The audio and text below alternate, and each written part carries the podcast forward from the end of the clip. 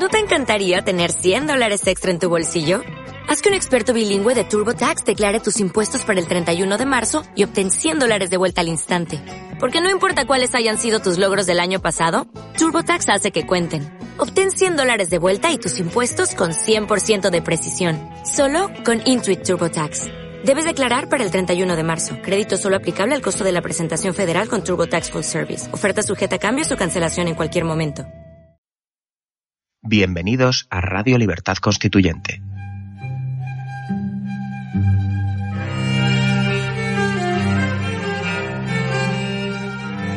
Están escuchando Radio Libertad Constituyente con don Antonio García Trevijano.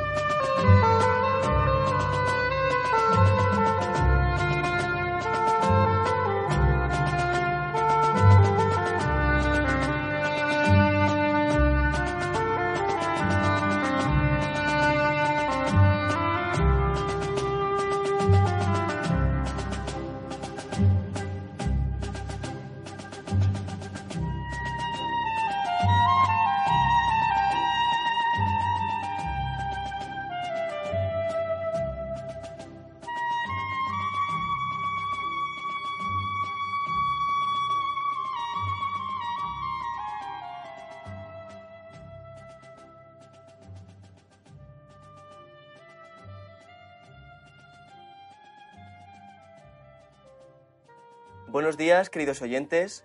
Bienvenidos, bienvenidos a un programa más de Radio Libertad Constituyente. Hoy es miércoles 15 de marzo. El que os habla es Bernabé Martínez. Y tenemos por Skype a don Roberto Centeno. Buenos días, don Roberto. Muy buenos días. Y como no tenemos con nosotros a Antonio García Trevijano. Buenos días, amigos. Hoy es un día otra vez muy esperanzador de la naturaleza, porque está ya eh, preparando el florecimiento de la primavera, la estallido. También en las noticias y en nuestras preocupaciones se ciernen estos tiempos inestables donde la tormenta y la bonanza se alternan para ofrecernos en nuestra mente preocupaciones y alegrías. Eh, las noticias de hoy, para mí, la noticia que debe de ocupar nuestra atención son las elecciones en Holanda. Y luego de este tema, importante por las razones que luego diré, también está con nosotros nuestro amigo y admirado Roberto Centeno, que eh, se ocupará, como siempre, de las repercusiones que tiene en la política los temas económicos. Unos en los periódicos y en los gobiernos porque nunca dicen la verdad sobre la situación económica española otros por la realidad de la economía que conoce Roberto y el, este conjunto de factores contradictorios termina porque organismos internacionales estén llamando a las puertas de España diciendo cuidado que se acerca la pobreza a España. Yo creo que cuando dicen se acerca no saben que ya está, pero luego lo, veremos con Roberto. Así que eh, empezamos con el primer tema, del que vamos a tratar hoy, que son las elecciones legislativas en, en Holanda, que tienen una importancia inusitada para ese pequeño país, grande en su historia, lo repito, porque ayer hice una intervención un poquito culta sobre lo que es la historia de Holanda y algunas eh, personas que me lo dicen, yo no lo leo, de los que atacan continuamente las posiciones nuestras, pues dice que no conozco, que me atrevo a hablar de Holanda. Claro, hablé muchísimo de la importancia que tiene en la cultura mundial Holanda, por el arte y por la. Y, sobre todo por el, eh, por el arte y por las eh, repercusiones que tuvo las dinastías de Nassau en toda la política europea y en la libertades y por el gran Espinosa, por muchas cosas, y por Rembrandt. Y hubo quien dijo que yo que no conozco la historia de Holanda sino a través del arte, no sé por qué hice esa tontería, porque además desconoce que yo tengo una teoría de la novela, Roberto, publicada como prólogo a un libro de, de un especial, de un gran literato que murió, sevillano, y, el, y que es un crítico de, literatura muy bueno, que escribió un libro sobre el, el, negocio de la cultura, el país, diciendo el país, el negocio de la cultura. Y yo me pidió un prólogo y yo hice una teoría de la novela. Y ahí lo que defiendo, el punto clave de mi visión de la teoría de la novela, es una comparación entre los genios de la novela y los grandes historiadores. Y llego a la conclusión, porque los conozco a ambos, porque he leído todos los genios de la literatura, y los grandes historiadores han sido objeto permanente de mi estudio, y llego a la conclusión que es imposible conocer la historia sin la aportación que cada generación hace de historiadores de talento, que son los que nos dan el detalle, los datos históricos, los efectos, lo visible de la historia para las generaciones que lo viven.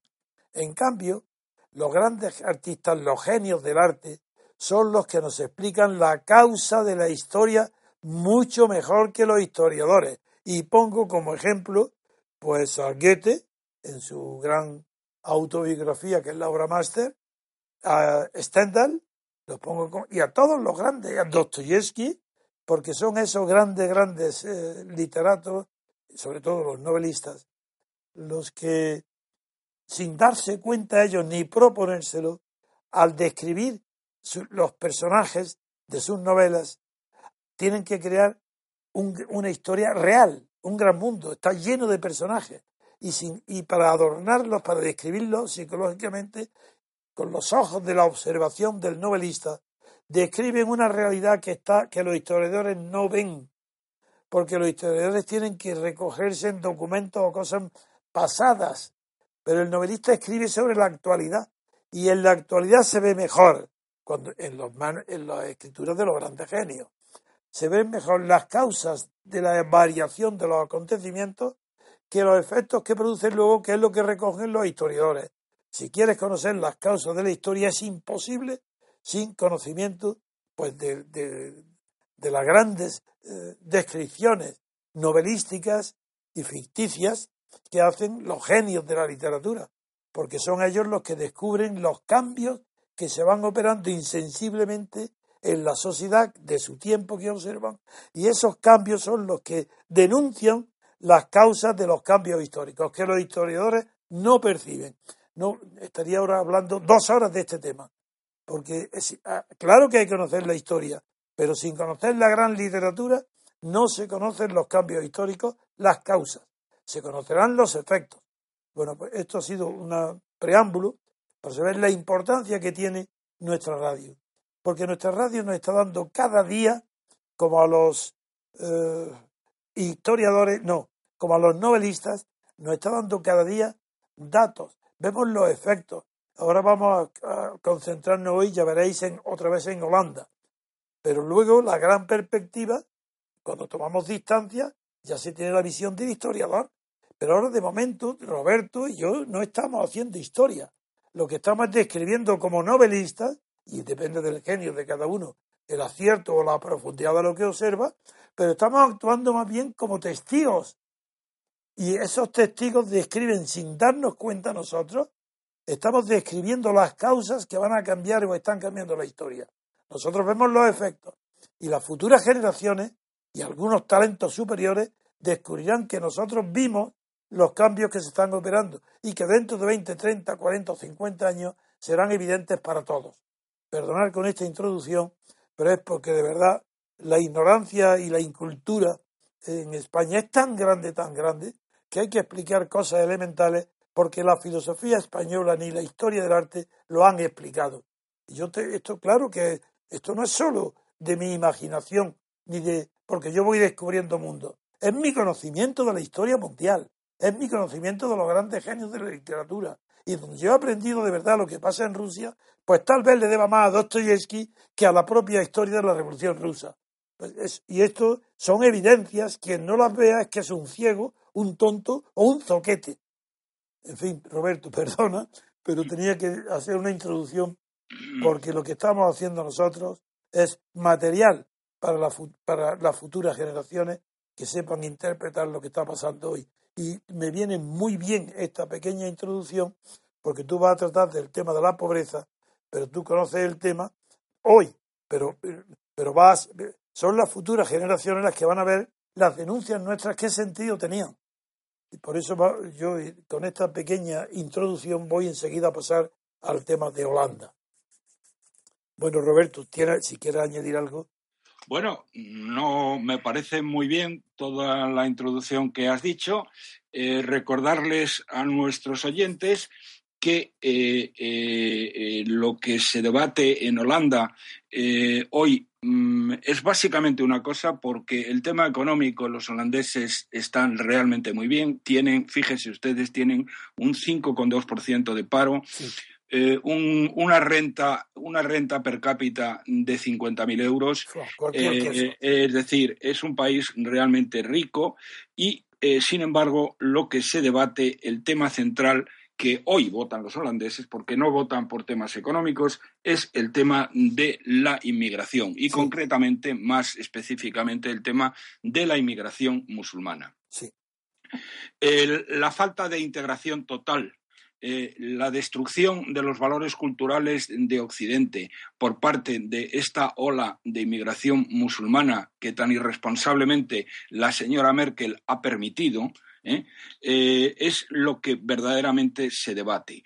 Entonces, hay un partido, que es el partido que se llama Por la Libertad, que encabeza una persona que se llama Wilders y eh, el, jefe de gobierno actual, que es Mark Rote, que es liberal, eh, mm, eh, en los últimos sondeos ultimísimos estaba un poco por delante de Wilders. hay una diferencia de un punto entre uno y otro. Mm.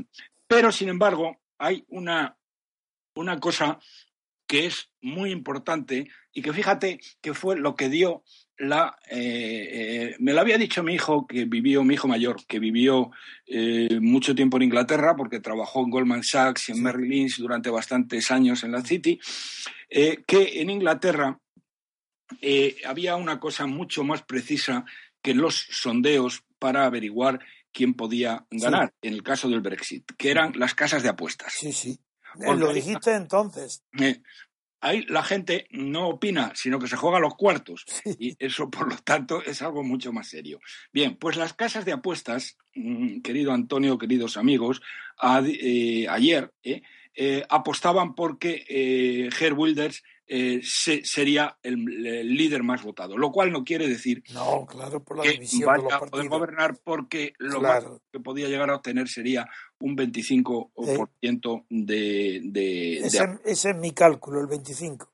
Bien, pero sí tengo que decirles, y esto lo han visto ustedes con el lío que se ha organizado con, con, Turquía, con Erdogan en, concretamente, que el, este Marrote, el que mm, es ahora jefe de gobierno y que tal vez pueda formar coalición, porque eh, hay una cosa importante, es que todos los partidos se han coaligado contra Wilders y han dicho todos contra Wilders, lo cual es una estupidez verdaderamente increíble porque lo que está defendiendo Wilders no es otra cosa que mantener eh, la cultura, eh, los valores y, lo que es el espíritu de Holanda.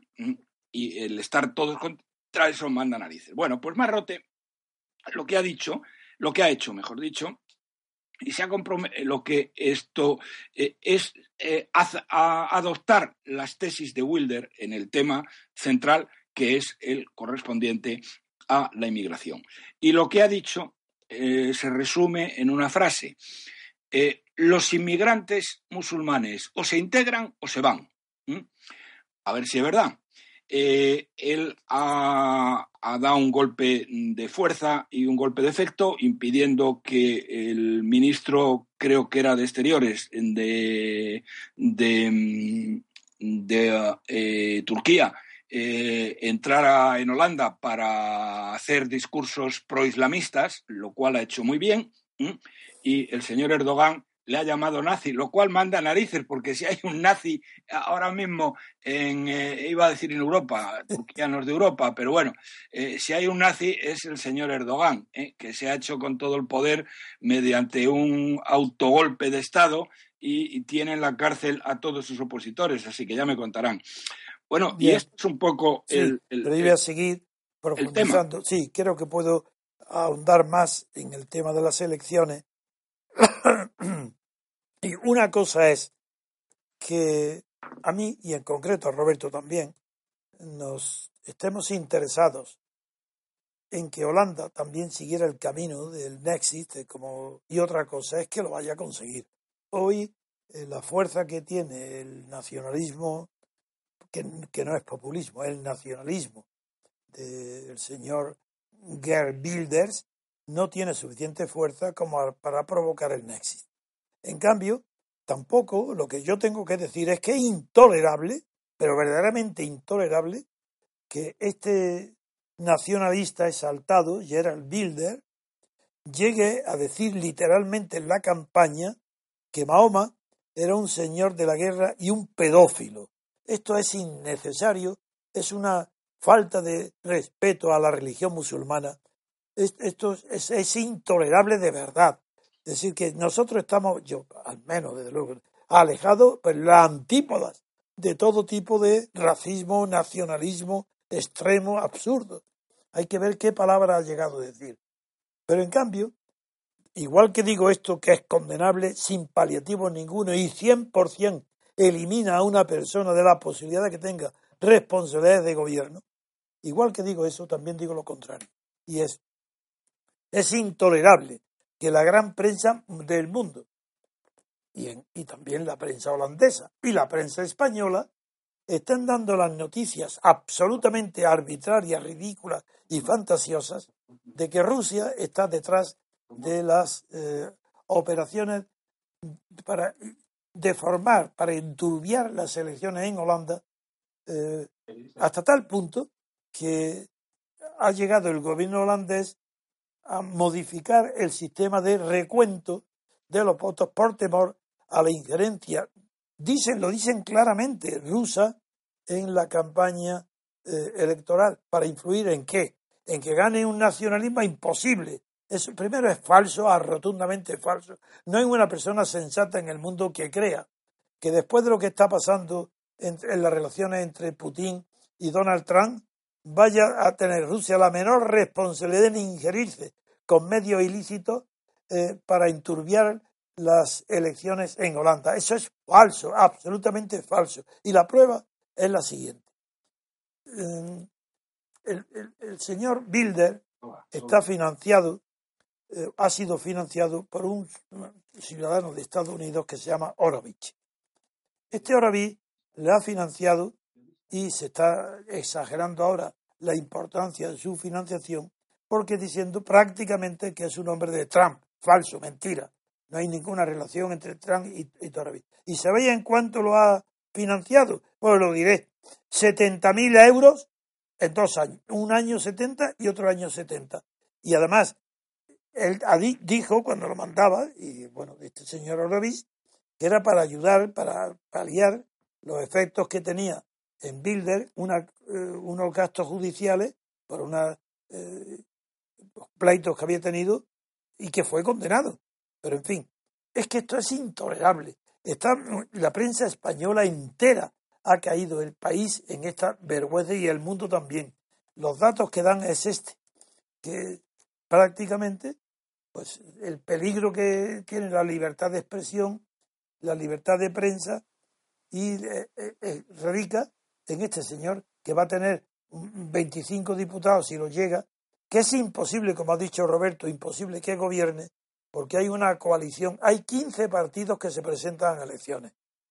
Y es verdad que el, tema está en que si será el primero o el segundo, Bilder. Y yo creo que es posible que sea el primero, pero da igual que sea el primero, porque no podrá formar gobierno por la coalición de todos contra él. Es imposible. Pero aunque sea el segundo, si el tema del interés que tiene la campaña holandesa de estas elecciones no es que pueda transformar, como en el Brexit eh, pasó con el Reino Unido, que ha transformado por completo la política europea. Eso de ninguna manera. Eh, es solo que está marcando eh, un aire y un ritmo, es decir, un clima y una velocidad de cómo están avanzando el nacionalismo en Europa. Porque después de esto viene Francia. Ahí sí, ese es un tema distinto completamente al de Holanda. Porque en Francia sí que hay posibilidades serias de que el Frente Nacional, que es nacionalista también, exactamente igual que Bilder, pueda ganar las elecciones y que pase la segunda, no, que pase la segunda vuelta, eso es seguro. Pero es que puede incluso ganar la segunda, dada la extrema división de los partidos que pueden alternar o disputar la presidencia. Pero en Holanda, no. El interés de Holanda es para medir cuál es el clima europeo y las reacciones de Europa ante el fenómeno del nacionalismo, el nuevo nacionalismo, que se distingue del antiguo, en que el antiguo, el, el que provocó la guerra, la última guerra mundial, era un nacionalismo que surgía de la sociedad civil, víctima, de, eh, fue Alemania, víctima de la paz de Versalles. Y de ahí, de la sociedad civil, nace un nacionalismo que se apodera del Estado. Esto no tiene nada que ver con lo que pasa hoy. Hoy el nacionalismo está financiado por el Estado, porque están en el Estado y están financiados por el Estado. Hoy son nacionalismos estatales. Y ese nacionalismo estatal no tiene la ambición imperial que tenía el antiguo nacionalismo que de la sociedad conquista el Estado como medio de seguir conquistando el mundo. Sí puede. Estos nacionalismos son, no tienen ambiciones imperialistas. Lo que quieren es acabar con el clima de deterioro moral y de la, la disolución de las costumbres tradicionales de la sociedad europea que ha producido la disvaloración de todo por parte de lo que se llama socialdemocracia, que significa exactamente la nada. Pero la nada porque todo es posible, todo vale igual, da lo mismo lo bueno que lo malo, lo alto que lo bajo, eso se llama socialdemocracia. Y la diferencia entre el interés que despierta las elecciones en Francia y Alemania con las que está pasando en Holanda es esa, que en Holanda no puede tener trascendencia. Lo que te puede es medir la clase de nacionalismo, el puesto que ocupa dentro de un país donde no puede alterar la eh, situación ni las relaciones de poder mientras que sí que sirve de ejemplo o de espejo para que los franceses y los alemanes sepan cómo actuar, le da una lección eh, que puede servir de enseñanza al nacionalismo, al nuevo nacionalismo francés y alemán. Esto es lo que yo quería decir, que no se puede confundir y hay que observar siempre con ojos nuevos, observar lo que parecen repetición de viejas políticas. Y no es verdad. El nacionalismo que hay hoy no tiene nada que ver con el anterior. Y el racismo sí. y por eso empecé llamando la atención sobre la intolerable eh, manera de expresarse de Bilder llamando pedófilo a Mahoma. Ese es lo que quería decir Roberto. Sí, me parece, me parece muy bien. No sabía, yo no sabía que había hecho, eh, había tenido estas expresiones, pero me parece lamentable. Pero bueno, eh, en fin, lo que se juega es otra cosa. Eso es. En todo caso, en todo caso, eh, Antonio, lo que sí se va a producir es una radicalización de contra la inmigración musulmana. Sí. Y eso en toda Europa. El señor Roth cumple lo que ha dicho, va a expulsar a todos aquellos musulmanes que no se integren. Que no se ha integrado ninguno, dicho sea entre paréntesis, es decir, tendría que expulsarlos a todos. Bueno, hay un tema que no he dicho y que decirlo, que el número de musulmanes y de turcos que están en Holanda, que han derecho a voto, están siendo movilizados en las mezquitas para que vayan a votar. Bueno, eso, tiene, eso es lógico. Sí, es lógico, pero también es un factor nuevo. Porque, claro, que puedan decidir o influir la balanza de un lado de otro, personas que han venido a emigrarse, bueno, si tienen derecho a voto por el tiempo que llevan ahí, está muy bien, pero que pueden decidir unas elecciones, los turcos, eh, que están, eso, eh, eso es anómalo. Porque... Ya, ya, bueno, no, perdón, eso es la consecuencia de la desastrosa. Ahí, ahí lo que quiero decir. Está siguiendo Europa. Que hay que medirlo de antemano, lo que puede pasar con tantos eh, facilidades para la inmigración, que es que pueden sus votos ser luego decisivos para orientar la política de los países a donde llegan los musulmanes. Eso es, total, total y absoluto. Y eso es lo que quería decir. Bien, pues vamos a un minuto de musical y pasamos luego al examen contigo, Roberto, donde tú llevarás, como siempre en los asuntos económicos, la dirección del tema, pues los avisos que llegan por todas partes ahora al gobierno español de que la pobreza está llamando a las puertas de España. Si no es que está dentro ya, ya verás tú. Eso ya lo dirás tú. Pues muy bien, hasta ahora unos minutos. Bien, hacemos una pequeña pausa.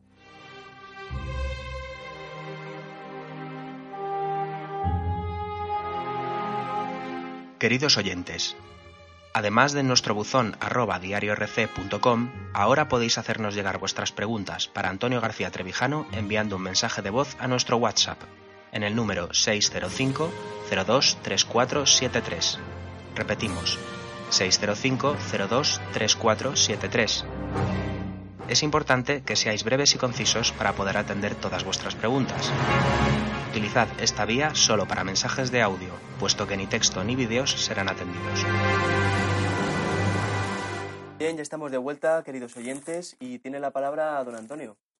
Hay un tema de economía, referente, mejor dicho, a la economía, que hoy está en la prensa española y que le da una importancia grande al país con toda la razón, porque está en su editorial.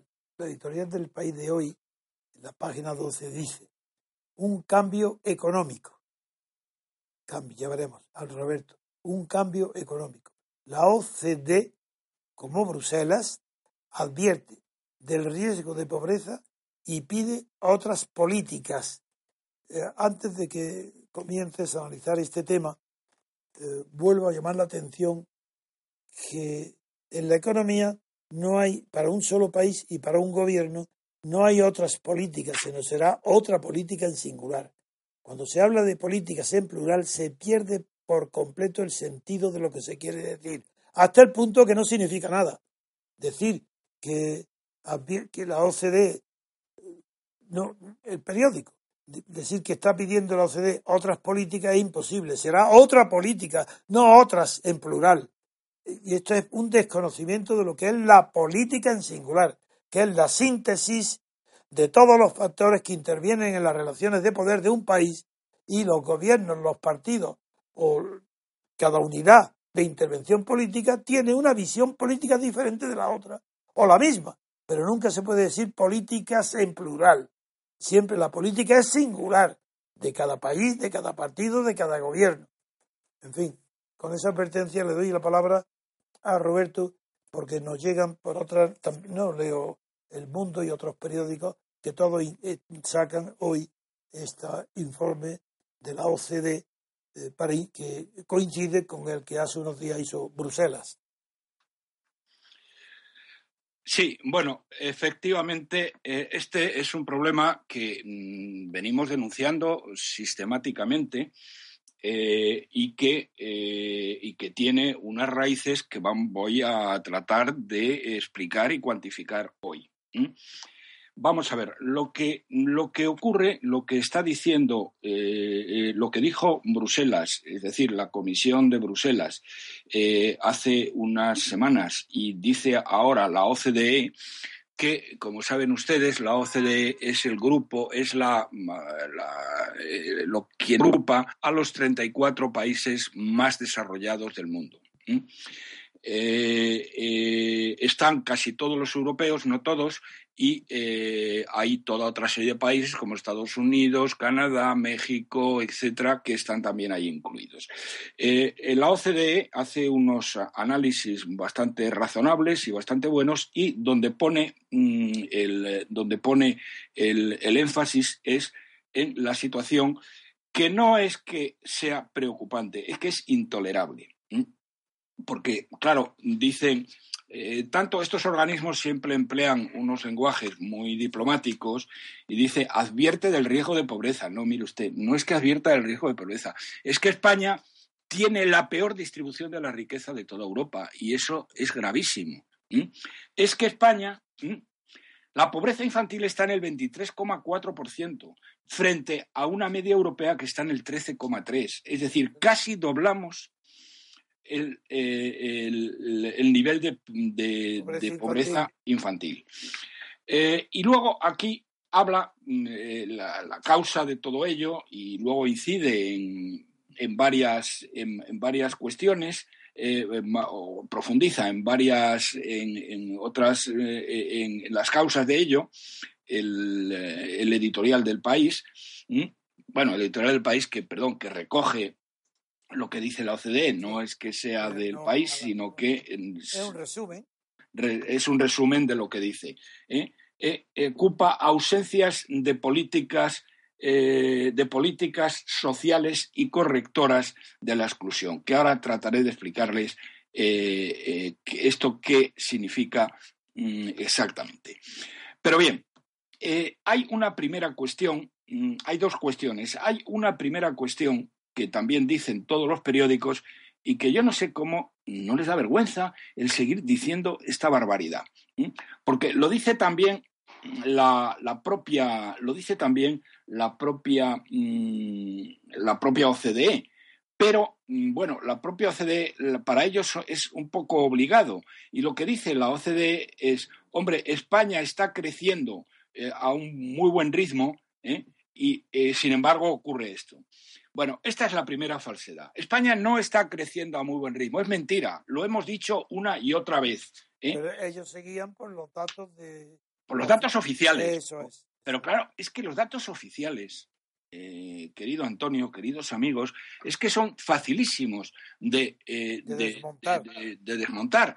Porque fíjense, no me estoy refiriendo ahora al estudio que hemos hecho, eh, que no es el momento de hablar de él, en el cual hemos demostrado, un grupo de economistas independientes y profesores, que el PIB de España es un 17,5% inferior, el PIB real, al oficial. Pero me estoy refiriendo a la, a la cifra de este año, el 3,2%. Miren ustedes. Según el gobierno, España ha crecido el 3,2% en el año 2016 y que es lo mismo que creció en el año 2015. Bien, ¿qué es lo que pasa? Que si uno coge, y esto es facilísimo porque es que estos datos están disponibles en las estadísticas españolas, en las cifras que da el Ministerio de Economía.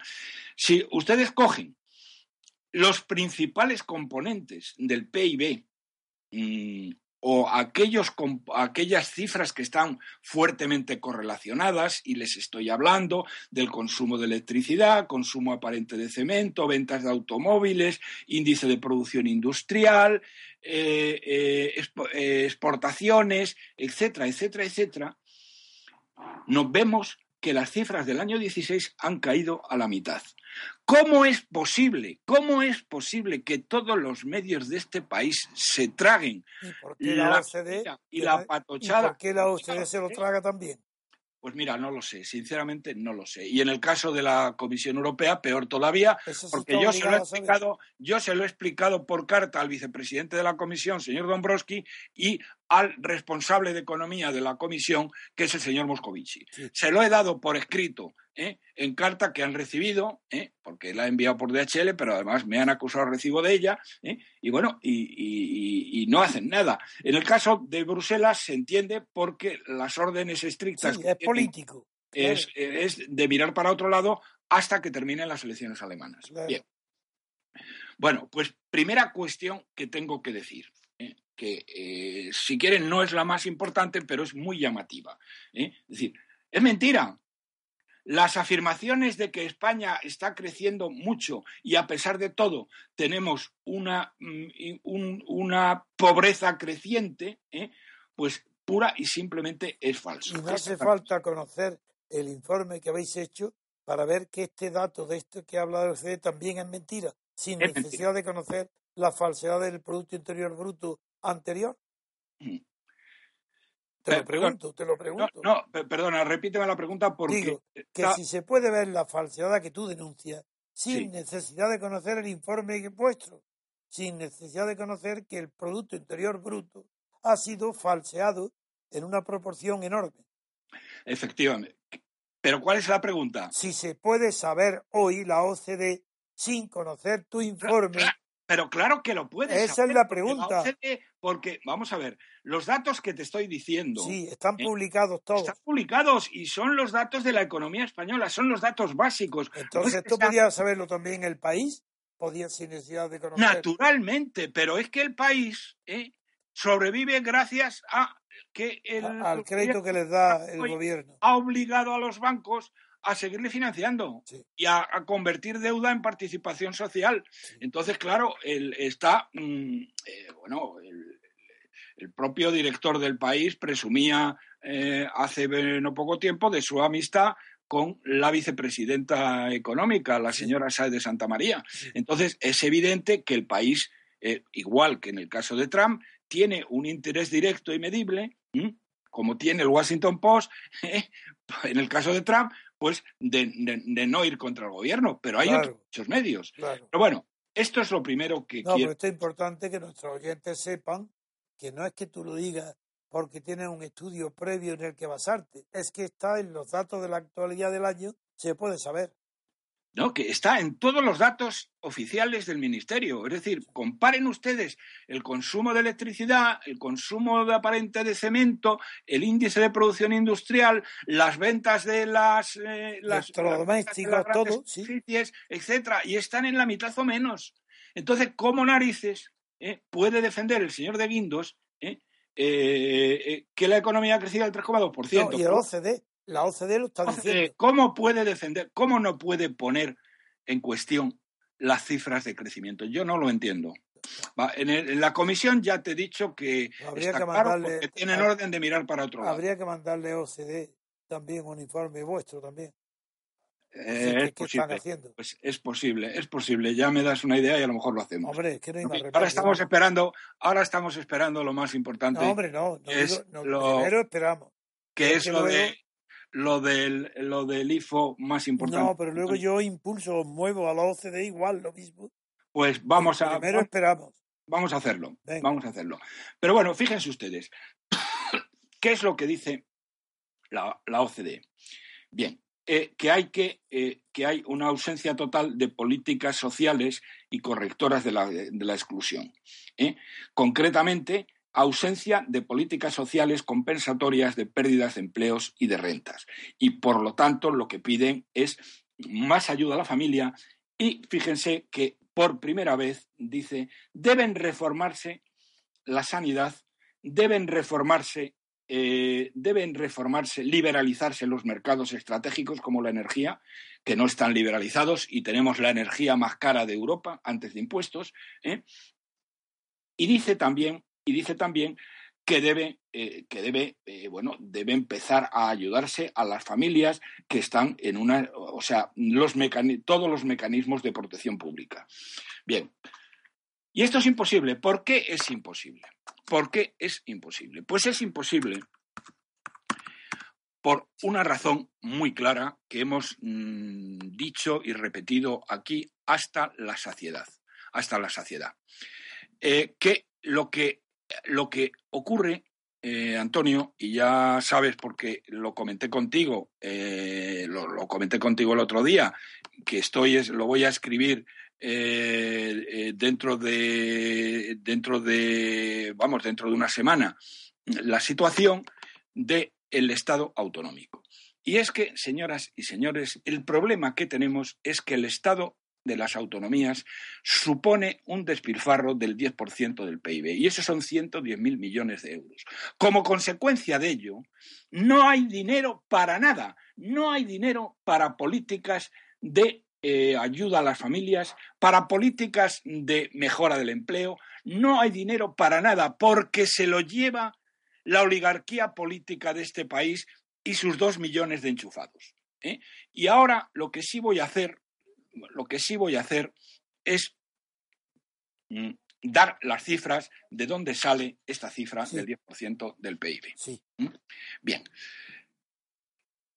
En todo caso, insisto, eh, el estado de las autonomías es lo que ha generado que España tenga el mayor índice de pobreza y de exclusión social de la Unión Europea, que tenga la mayor tasa de desempleo, que sea el tercero en déficit público y el tercer país europeo. las autonomías han arruinado a España. Han arruinado a España. La deuda total, querido Antonio, ya lo he dicho, no la deuda PDE, protocolo de déficit excesivo, que también, y de nuevo, es la que difunden los medios y que es mentira, ¿eh?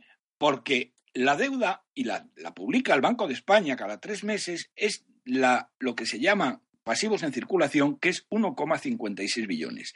Fíjense ustedes, eh, ya he dicho y repito de nuevo, esta deuda será la ruina de las generaciones futuras durante los próximos 50 años. Ya estamos viendo, el 23% de, de los niños vive por debajo del umbral de la pobreza.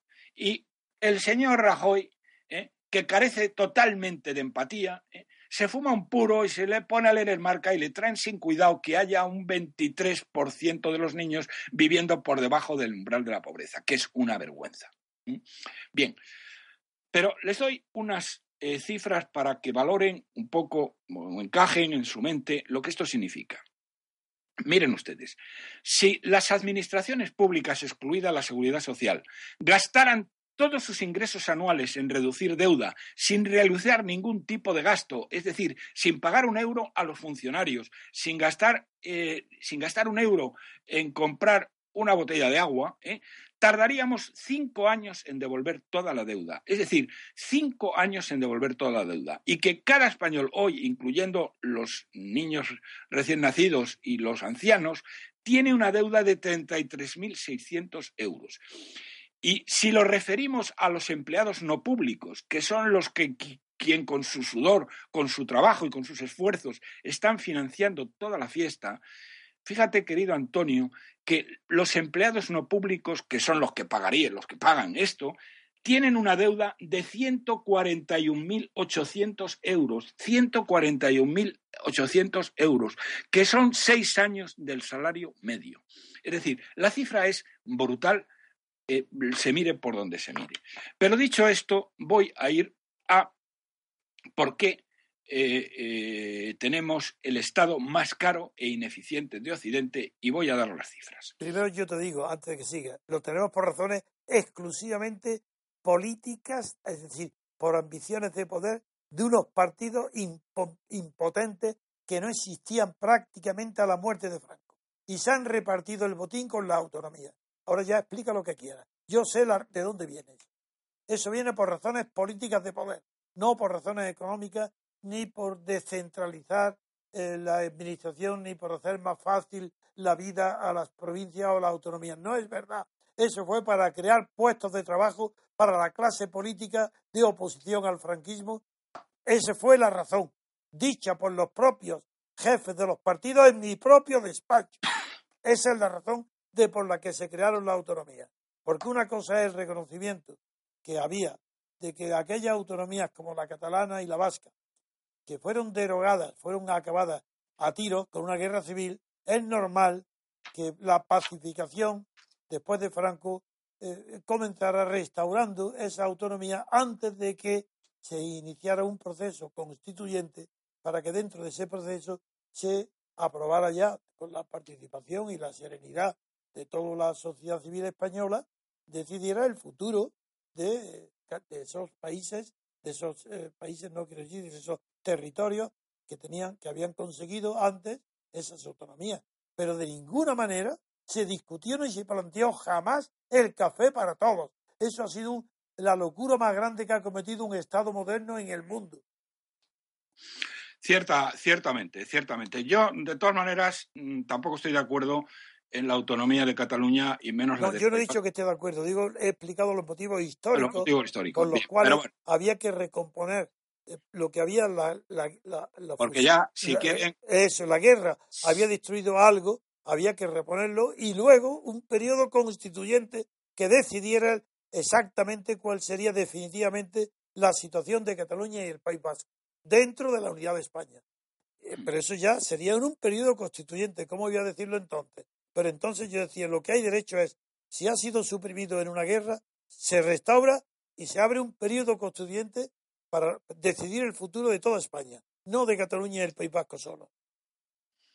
Efectivamente. Bueno, vamos a ver. Eh, les voy a explicar previamente lo siguiente. Miren, el número de estados soberanos que existen en el mundo a día de hoy es de 193. De ellos, solamente 25 poseen una estructura descentralizada de gobierno y estructura descentralizada de gasto. Es decir, hay 168 donde el gasto público está centralizado y supera el 80% del total. Es decir, de 193 estados, en 168 el Estado tiene el 80% de la responsabilidad del gasto.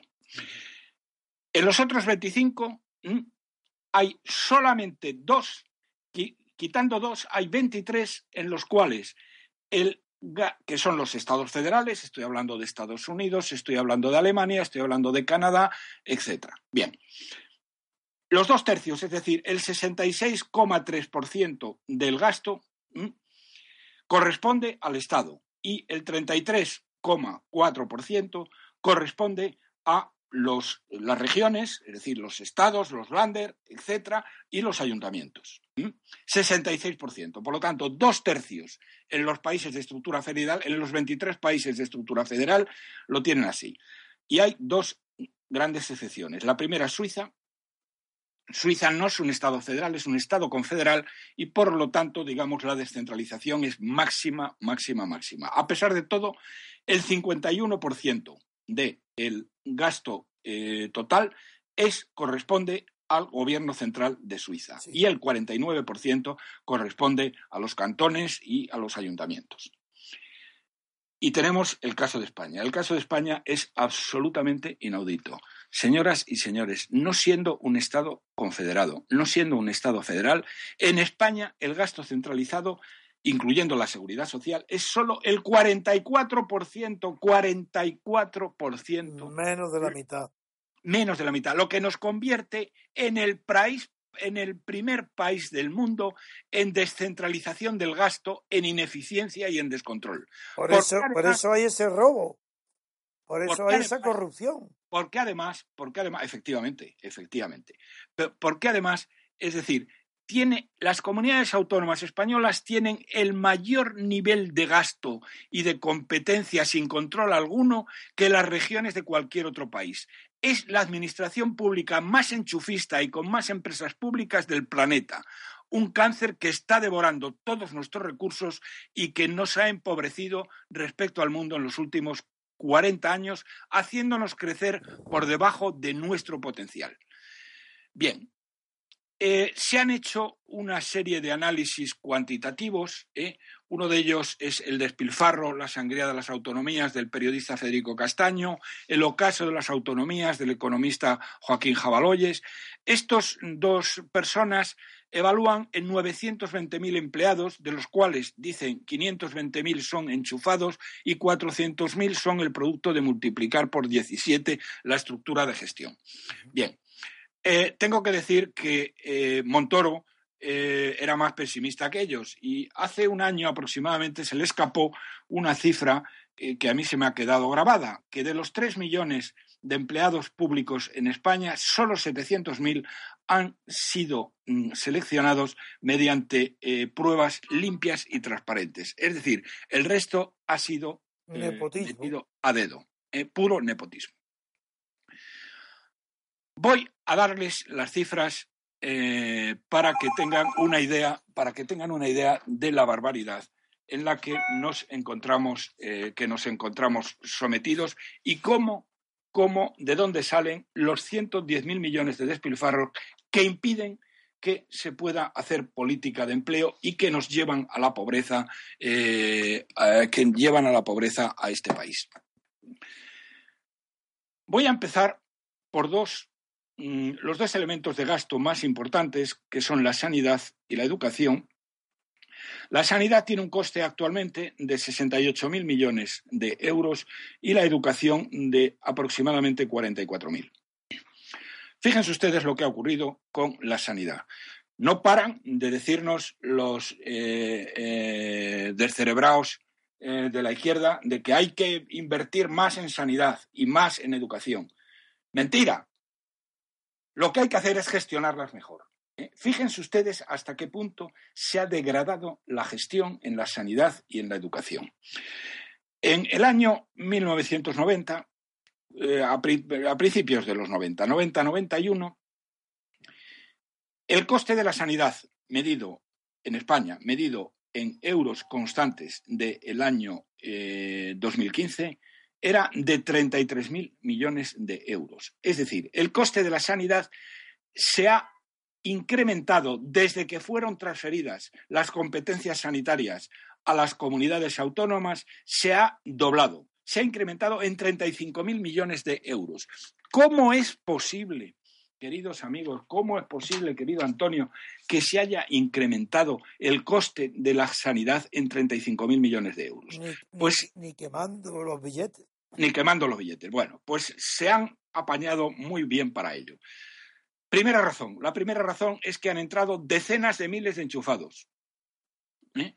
que no son médicos y que no son sino de otras cosas, pero que han entrado y forman parte de la sanidad española. Decenas de miles. ¿eh? de enchufados en la sanidad pública española. Primera razón. Segunda razón. Pérdida total de las economías de escala. ¿eh? Hemos dividido lo que era una o, uh, una mm, digamos un análisis centralizado, perdón, una gestión centralizada en 17 gestiones autónomas. Claro, se ha perdido la rentabilidad de la concentración y la, concentración de las magnitudes de compra. Pero no solo de compra y de venta, ¿eh? no solo de compra, ¿eh? Sí, sí, bien. Pero no solo eso, ¿eh? no solo eso, querido Antonio. Es que cualquier Mindundi con mando ¿eh? mete la mano en el cajón. Es decir, el grado de corrupción. Estamos pagando las medicinas, estamos más caras de Europa. Estamos pagando por los, eh, los aparatos de tratamiento, de diagnóstico, etcétera, los precios más caros de Europa. ¿Por qué? Porque los contratan 17, se ha dividido en 17 trozos, querido Antonio. Un auténtico disparate y un auténtico. No, es un reparto de botín. Es un reparto de botín. Sí, sí, es un reparto de botín. Un puro reparto de botín. Pero les digo más cosas. Tenemos en la sanidad el absentismo más alto de, bueno, del mundo desarrollado. Es que se ha multiplicado por tres el asentismo desde entonces. ¿Y sabes quiénes son los principales impulsores del asentismo? Los sindicatos. ¿Por qué? Porque los sindicatos ¿eh? Eh, hay una ley no escrita según la cual cuando se produce el asentismo de, un, de una persona, ¿eh? hay que coger a otra durante el tiempo que esa persona está eh, ausente. ¿Y qué hacen los sindicatos? Que hay una ley no escrita que ellos deciden a quién sustituye a ellos son los que toman la decisión de las sustituciones. Con lo cual, Antonio, te puedes figurar a quién emplean los sindicalistas a su mujer, a su tía, a su prima, lo mismo, Lo mismo que inventan los seres en Andalucía. Efectivamente. Es los que hacen esta operación. Efectivamente. Los mismos. Y luego voy a otro tema que está costando además un río de dinero a la, a la seguridad, a la sanidad española. Son los inmigrantes. Somos el único país del planeta donde los inmigrantes se han dado cuenta además fácilmente ¿eh? de que ellos cogen y cuando tienen sus parientes en Latinoamérica o en, África. o donde sea, tienen a personas que necesitan tratamientos carísimos o que necesitan intervenciones quirúrgicas eh, muy caras, ¿eh? los traen aquí y la seguridad social se lo hace. Pero te estoy hablando de tratamientos que cuestan cientos de miles de euros o intervenciones quirúrgicas que cuestan cientos de miles de euros y se lo hacen.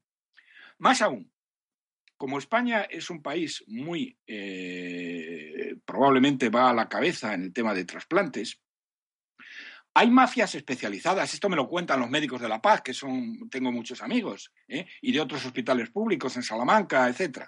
¿eh? Bien, bueno, traen hay mafias especializadas, por ejemplo, rumanos, eh, que traen cuando hay un rumano que necesita un trasplante de hígado o un búlgaro o un checo, eh, estas mafias los cogen, los traen a, España y los recogen en barajas y los llevan, los depositan en las, eh, en las urgencias de nuestros grandes hospitales. Por ejemplo, en la urgencia de la paz, para, más, para más claro, en Madrid. Y estos tíos no solamente es que le hacen el trasplante, es que tienen preferencia respecto a los españoles. Y hay del médico que se le ocurra decir que a estos señores no se les trata, porque ese médico sería acusado inmediatamente de racista, de semófobo y puede perder su empleo. Querido Antonio. Sí, sí, yo sé eso, es cierto. Le digo más todavía. No, no, es que esto está sucediendo todos los días. Le digo más. La mayoría de los emigrantes se ha dado cuenta, porque son gente inteligente, que tampoco nos chupan el dedo y se han dado cuenta de esto que no sucede en ningún país del planeta, señoras y señores, en ningún país del planeta. Los inmigrantes suelen ir todos los meses al médico, lo necesiten o no lo necesiten, para pedir que les suministre toda una serie de medicinas, de algunos tratamientos, eh, fingidos o no, eh, eh, que da un poco lo mismo, y donde de nuevo los médicos no se atreven, no se atreven a decirles que no por temor a ser acusados de racistas y xenófobos.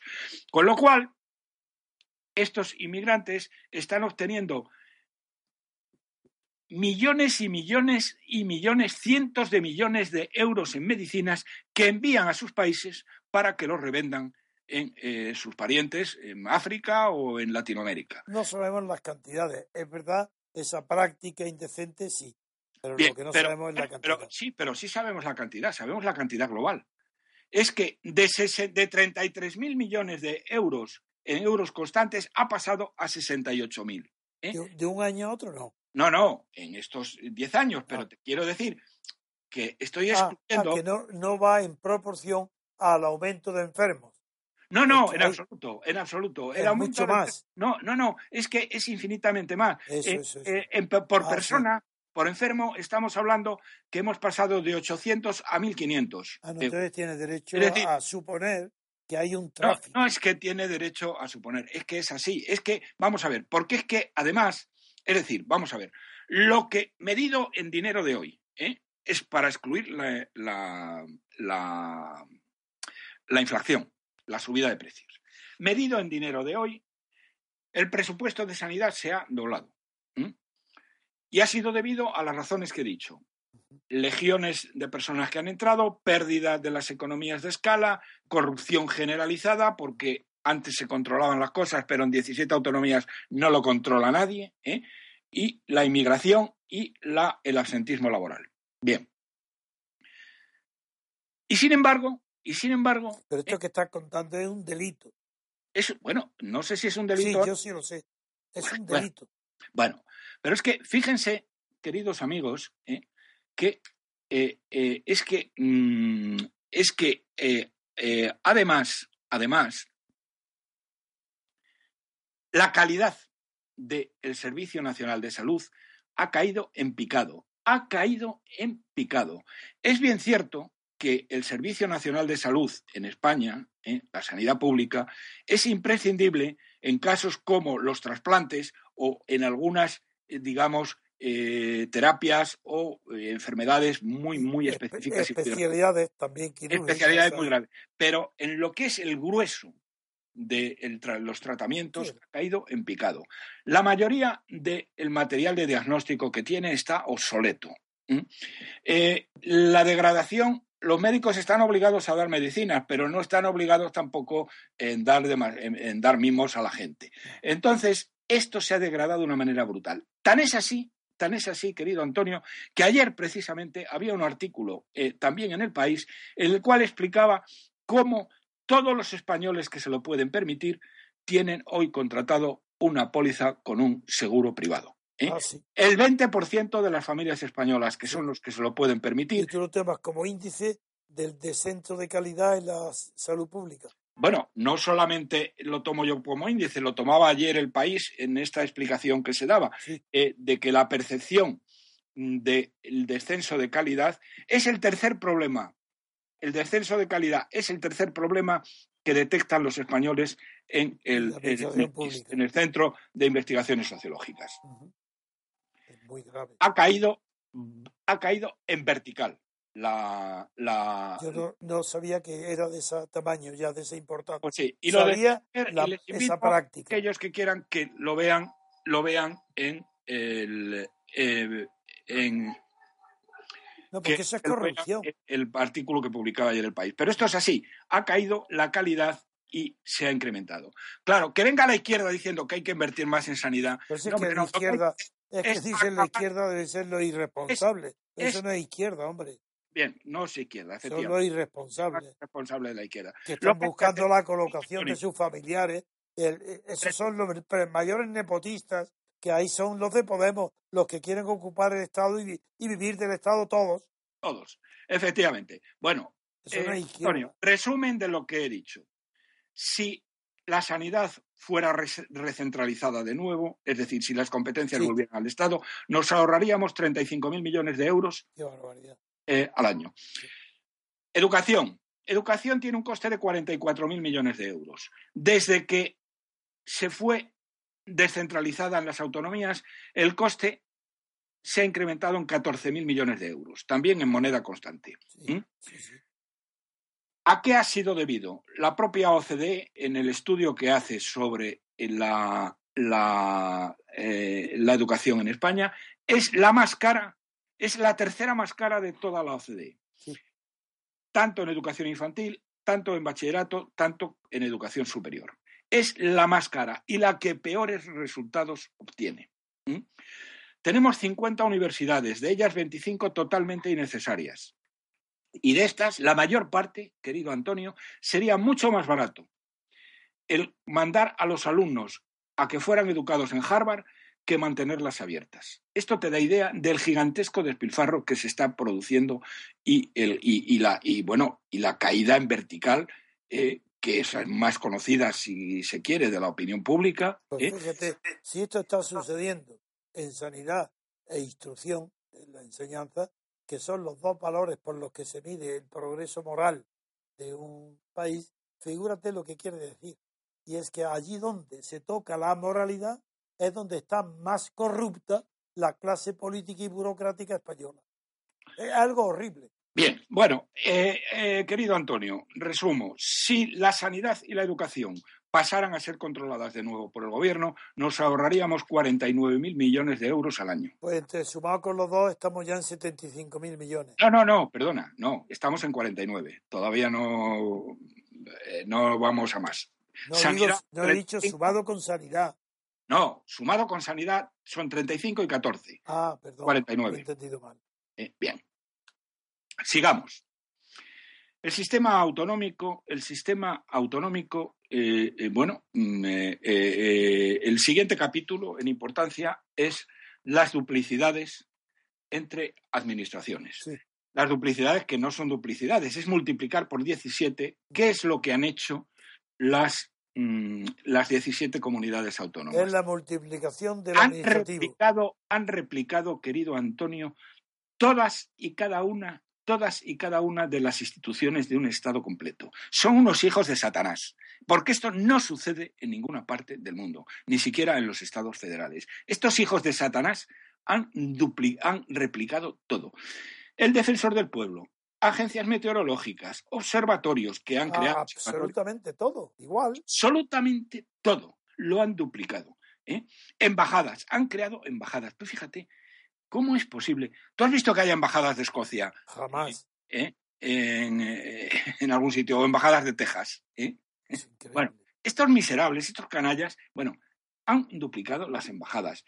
todo, han duplicado todo. Bien, coste de, para ya no entretenerme, ir más rápido, estamos hablando, teníamos 49, las duplicidades, el, el, lunes espero publicarlo y lo pueden ver ustedes con detalle en el confidencial, ¿eh? Esto supone 36.000 millones de euros. El total. El, coste de las duplicidades. Ah, sí. el coste ese sí hay que sumarlo a los 49. Sí, hay que sumarlo. Entonces. Hay que sumarlo, sí, porque estoy hablando de, de, organismos, de todo tipo de organismos, instituciones. Eso se pone prácticamente en los 80. Eh, vamos a ver, 9 y 6, 15, 4, 85. Claro, 85. Estamos en los 85. Bien. Luego coges empresas públicas. Las empresas públicas han creado 3.000 empresas públicas, las, eh, las autonomías, para colocar exclusivamente con la finalidad de eh, colocar a sus parientes, amigos y correligionarios, porque al ser eh, no dan explicaciones de nada, pero en el caso de las empresas públicas, menos que nada. Es decir, que meten a dedo a la gente y no dan explicaciones absolutamente a nadie. Ni siquiera hacen un, simulacro de concurso, ¿eh? como hacen en otras cosas. Bueno, es que eh, si esas se cerraran, y Rajoy prometió cerrarlas y luego no lo hizo, te ahorrarías aproximadamente otros 15.000 millones de euros. Y estás ya hablando de... ya está en 100. Ya está en 100. Ya estás en 100. Bueno, a esto le unes toda otra serie de, pequeñas cosas eh, y, de, eh, bueno, y de políticos. Eh, bueno, perdona, muy, muy fácil. los parlamentos. Hay 17 parlamentos. Si tienes 17 parlamentos, yo, perdona, esta comparación no lo he dicho, pero quiero, quiero decirlo. Lo comparo con Francia, con una estructura ah, de gobierno similar a la de Francia. Fíjate, Antonio, que eso sabes tú más que nadie, España durante históricamente ha seguido unas pautas administrativas copiadas de Francia en muchas ocasiones. Entonces, eh, si copiáramos de Francia la estructura de gobierno que tiene ahora mismo frente al Estado de las autonomías, es la comparación que yo hago. ¿eh? Es decir, estoy recentralizando todo. No estoy haciendo, como hizo UPyD, eh, de decir de mejorar la gestión de las autonomías. No, no, no. Autonomías fuera. No son necesarias. Eso lo vengo yo defendiendo hace 30 años. Bien. Bueno, pues que sepas, eh, querido Antonio, suprime los parlamentos. Fíjate, coge el Parlamento de Madrid. 120, 120 eh, personas que, como decía uno de ellos, con mucha gracia, uno del PP hace un año, decía, dice, lo único que hacemos los parlamentarios en la Asamblea de Madrid es tocarnos los cojones. ¿eh? Y perdón por la expresión, pero es lo que decía que es muy representativo. Mira, Antonio, hay 445.000 políticos en distintas áreas del país. Y precisamente... Compararlo con Francia. Sí, bueno, es que hay cuatro veces más políticos que en Francia, tres veces más políticos. Comentaba una cosa y con esto termino. los, los autores de estos trabajos que, a los que me he referido al principio. Si colocáramos a cada, eh, a cada, mm, a cada político, personas que tienen cargos políticos, y los, incluidos los liberados sindicales, ¿eh?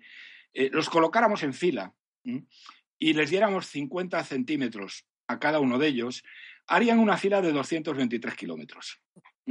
Lo digo porque, bueno, es una cuestión anecdótica, pero simplemente porque es muy reflejante de lo que tenemos. Bueno, señoras y señores, esto es la causa de nuestra pobreza. Esto es la causa de que el 23% de los niños vivan por debajo del umbral de la pobreza. Esto es la causa de que las próximas de la ruina de las próximas generaciones de españoles. Esta canallada. ¿eh? Y esto es lo que quería eh, cuantificar aquí y que pienso poner negro sobre blanco para que quede constancia de cuál es la situación real. Pues fíjate. Y nada más. Roberto, voy a terminar. Aparte de lo que acabas tú de decir, que lo suscribo, y sin embargo, para mí, lo primero, lo que causa todo lo que tú has descrito, lo que más ruina causa en España es la inmoralidad, la falta de moralidad que se produjo a la muerte de Franco. El, el arrebato el arrebato fue, murió Franco y tocar arrebato, que es, pues, todos a la tarta, al botín.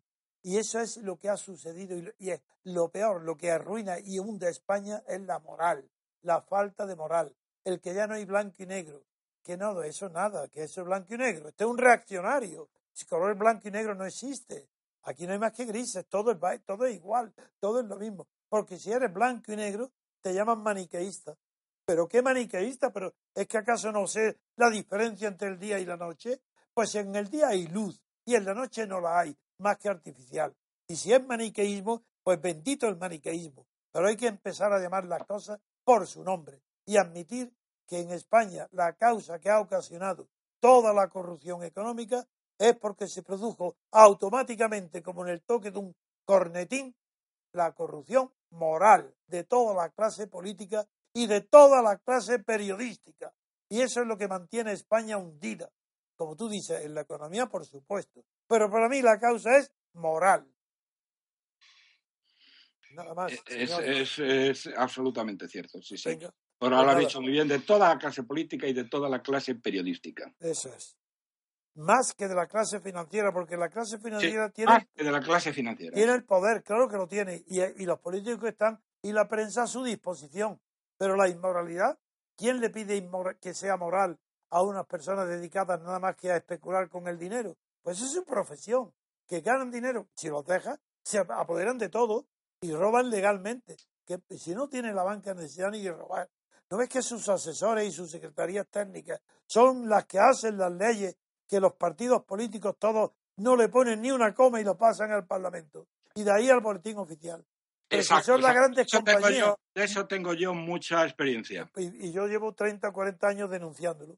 Como que no hay en España libertades políticas, no hay ni, ni una. En fin, Roberto, seguimos en la batalla y no nos van a arreglar nadie. Seguiremos juntos hasta que consigamos, por lo menos, hasta que por lo menos, no, no, no digo que, la- que consigamos cambiar el Estado, no, no, hasta que consigamos que la opinión pública desconfíe de todo lo que dice la prensa y, y tenga confianza en nuestras radios, nuestros medios de comunicación que decimos la verdad, porque no aspiramos al poder. Por esa razón podemos decir la verdad, ni aspiramos al poder, ni aspiramos tampoco a que nos hagan millonarios los oyentes. No, señor, no tenemos publicidad. Ese tema no nos interesa. Claro que nos interesaría que nos pagaran la publicidad por decir la verdad, pero es rarísimo que hoy haya una empresa que esté, esté pagando publicidad en las emisiones porque digan la verdad. Lo que interesa en España es que no se diga la verdad. Ese es por eso tenemos que estar solos y llevo tantos años sabiendo que la lucha es muy lenta y que es muy despacio hay que ir para convencer, a- igual que han hecho con la corrupción y la autonomía, que se contagiaron. Pues nosotros tenemos que provocar un contagio, un virus de moralidad, contagiar a nuestros vecinos, a los que nos oyen, contagiarlos de virtud, de moralidad, de decencia. Tenemos que, esa es nuestra finalidad. Roberto, gracias por tu magnífica Ciertamente, ciertamente así es. Y hacemos todo lo que podemos. y que gracias porque tus aportaciones son impagables. Desde luego, del dinero no. Eso seguro que no. Ahí no. Muy bien. ¿De acuerdo?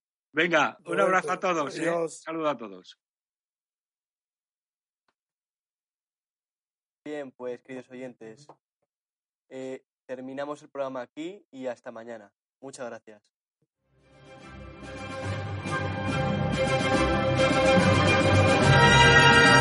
Gracias por haber escuchado Radio Libertad Constituyente.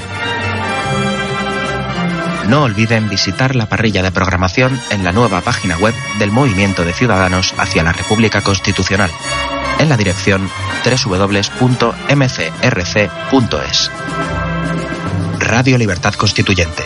La libertad viene en nuestra busca.